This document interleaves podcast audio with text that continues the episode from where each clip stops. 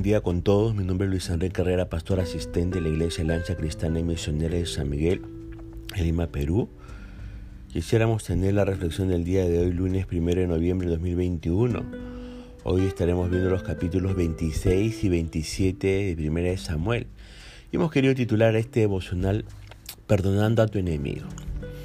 Mire, según los versículos 1 al 3 de este capítulo 26 de 1 de Samuel, ¿Quiénes delatan a David? Y una vez más, ¿qué hace el rey Saúl? Bueno, los habitantes de Sif delatan a David. Perturbado nuevamente por sus pensamientos paranoicos y estimulado por las palabras de los habitantes de Sif, Saúl sale corriendo detrás de David. Ahora, esto ya se está tornando aburrido, ¿verdad? ¿No se cansa de repetir el mismo error una y otra vez? ¿Tan ciego es que no ha aprendido nada de las experiencias anteriores? Y sigue, y sigue, y sigue embarrándola más. ¿Hasta cuándo? Uno se pregunta. ¿Hasta cuándo? Pero, ¿qué hace David en esta oportunidad, según los versículos 4 y 5 de este capítulo 26? Bueno, David espía el campamento de Saúl. El lugar es sumamente fuerte y bien defendido. El rey está en el centro del campamento. Es un campamento hecho redondo con las carretas y los soldados alrededor del rey y en medio de ellos descansa el rey Saúl. Ahora, ¿qué les propone David a sus hombres según el versículo 6 de este capítulo 26? Bueno, David les propone ir al campamento donde está Saúl y su ejército. Ahora, David está más loco que Saúl, creo. Y humanamente hablando es imposible entrar solos a un campamento militar, cruzar en medio de los soldados y hacerlo en absoluto silencio, llegar hasta el centro donde duerme el rey protegido por sus generales. ¿En serio quiere hacerlo? Abisaí sobrino de David, según Primera Crónicas 2.16, se ofrece como voluntario. Eh, él llegó a ser el principal de los 30 valientes de David y sus proezas se hicieron legendarias. Y sabe que David lo hizo. En medio de la noche, en la absoluta oscuridad, llega a centímetros de Saúl, profundamente dormido y completamente indefenso, según el versículo 7 de este capítulo 26 de 1 Samuel. La idea se le cruza rápidamente por la cabeza a Abisaí y le susurra a David. ¿Qué le dice según el versículo 8 de este 1 Samuel 26? Bueno, Abisaí emocionado quiso matar a Saúl palabras muy, muy, muy, muy similares a las del capítulo 24, verso 4. Pero ¿qué le responde David a Abisaí, según los versículos 9 a 11 de este capítulo 26 de 1 Samuel? David le dice a Abisaí, no lo mates, ya Dios se encargará de Saúl. Palabras también muy, muy, muy, muy similares a las del capítulo 24, verso 6. Ahora, con esta respuesta David rápidamente le enseña a Abisaí la lección número uno de autoridad y liderazgo. ¿Cuál es esa lección número uno de autoridad y liderazgo? No se toca a un ungido de Dios. Bueno, eso ya lo hemos enseñado en un devocional pasado, ¿no? Aunque la intención de Abisaí era proteger a su líder, David no se atrevió a herir a Saúl debido a su respeto por la autoridad y el puesto de Saúl, el ungido de Dios. Abisaí pudo haber estado en desacuerdo con David, ¿ah? por si acaso, pero Abisaí también respetaba a quien estaba en autoridad, en este caso a David, ¿verdad? Ahora, fíjese que las decisiones morales más firmes son las que tomamos antes de que nos llegue la tentación. Ojo con eso. Las decisiones morales más firmes nosotros las tomamos antes de que nos llegue la tentación. David estaba decidido a seguir a Dios y eso se hizo evidente cuando decidió no matar al rey Saúl, el ungido de Dios. incluso cuando sus hombres insistían y las circunstancias parecían confirmarlo, parecían nada más. Ahora, si usted estuviera en una situación similar, yo le pregunto, ¿a quién se parecería? ¿A David o a sus hombres? Para ser como David y seguir a Dios, debemos comprender que no se puede hacer el mal para llevar a cabo la justicia. Aunque nuestros enemigos más cercanos nos aconsejen, amigos, perdón, más cercanos nos aconsejen hacer algo que parece correcto, siempre debemos poner en primer lugar los mandatos de Dios. Siempre. Siempre escuchemos los consejos de nuestros amigos para ver qué nos aconsejan. Y si hay alguna sugerencia para hacer lo malo, entonces siempre consideremos en primer lugar los mandatos de Dios. Ahora, ¿por qué rehusó David matar a Saúl? Bueno, Dios había puesto a Saúl en el poder y aún no lo había quitado. David no quería adelantarse al tiempo de Dios.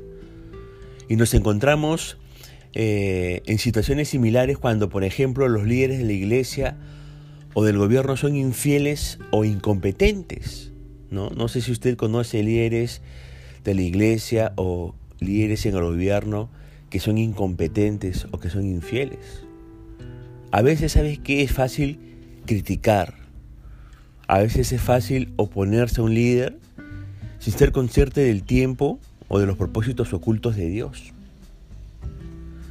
Bueno, decidido en hacer el mal, David dejó el destino de Saúl en manos de Dios. Si bien nosotros no debemos hacer hacernos la vista gorda ante el pecado, ni cruzarnos de brazos y permitir que líderes malvados lleven a cabo su perversidad, tampoco debemos tomar medidas que vayan en contra de las leyes de Dios. Debemos de trabajar por la justicia, sí, pero también tenemos que confiar en Dios. Ahora, ¿qué se llevan como trofeos de guerra que después devolverían eh, David con Abisaí, según el versículo 2 este, de este primer de Samuel 26. Bueno, se llevan la lanza y el jarro de agua de Saúl. Y otra vez David le perdona la vida. Pero pone distancia entre él y Saúl, según el versículo 13 de 1 Samuel 26. Ciertamente Dios estaba poniendo a prueba el corazón de David, entregándole, entre comillas, a su enemigo en bandeja de plata. Pero, pero, David superó la prueba exitosamente, la superó. Yo le pregunto con todo el respeto del mundo, ¿le lastiman? ¿Le rechazan?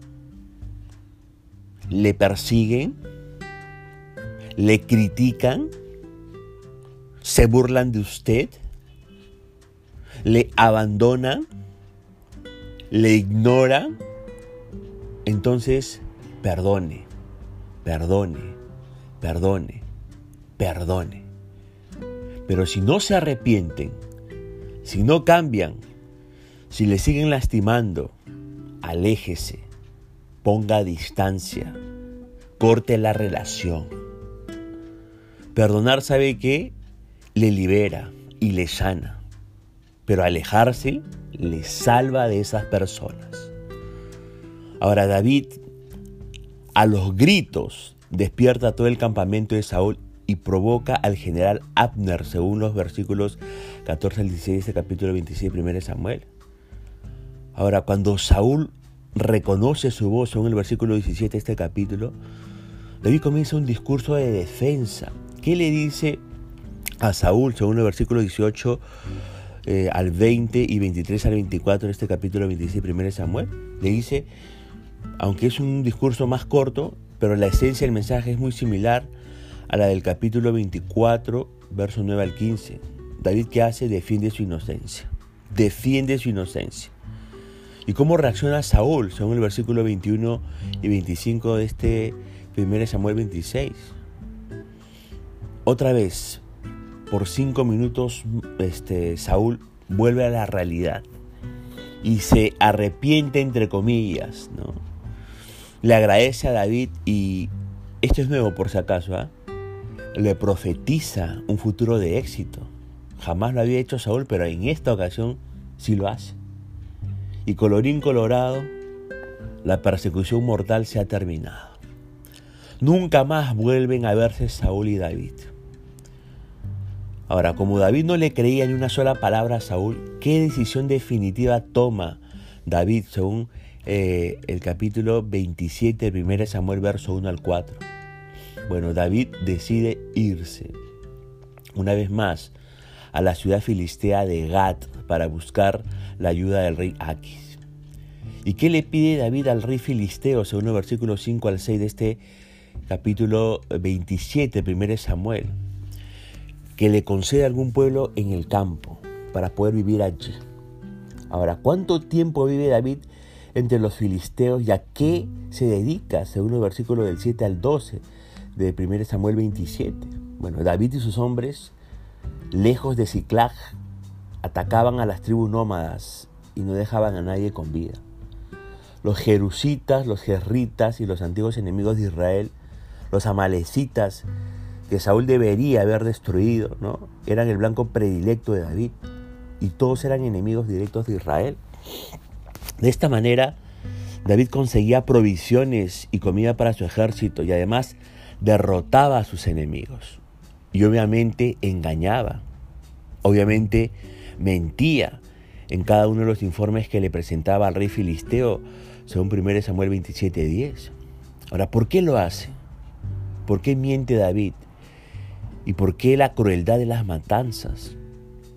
Bueno, por la misma razón por la que usted y yo seguimos pecando. Inmadurez y carnalidad. Fíjese que es fácil juzgar a los demás, ¿verdad? Pero, ¿qué hubiera hecho usted en su misma situación? En la misma situación que David. Dios a estas alturas está tratando con el corazón de David. Pero, pero, también usted que me escucha, Dios está tratando con su corazón y también está tratando con mi corazón con respecto a la inmadurez y a la carnalidad que todavía hay en nuestras vidas. Así que sigamos dejándonos tratar por Dios. Y una parte de la madurez de nosotros es perdonar a nuestros enemigos. Así como lo hizo David, tenemos que también perdonar a nuestros enemigos. Punto final para el devocional del día de hoy. La gracia y misericordia del Señor alcance su vida. Conmigo será Dios mediante hasta el día de mañana y que el Señor le bendiga.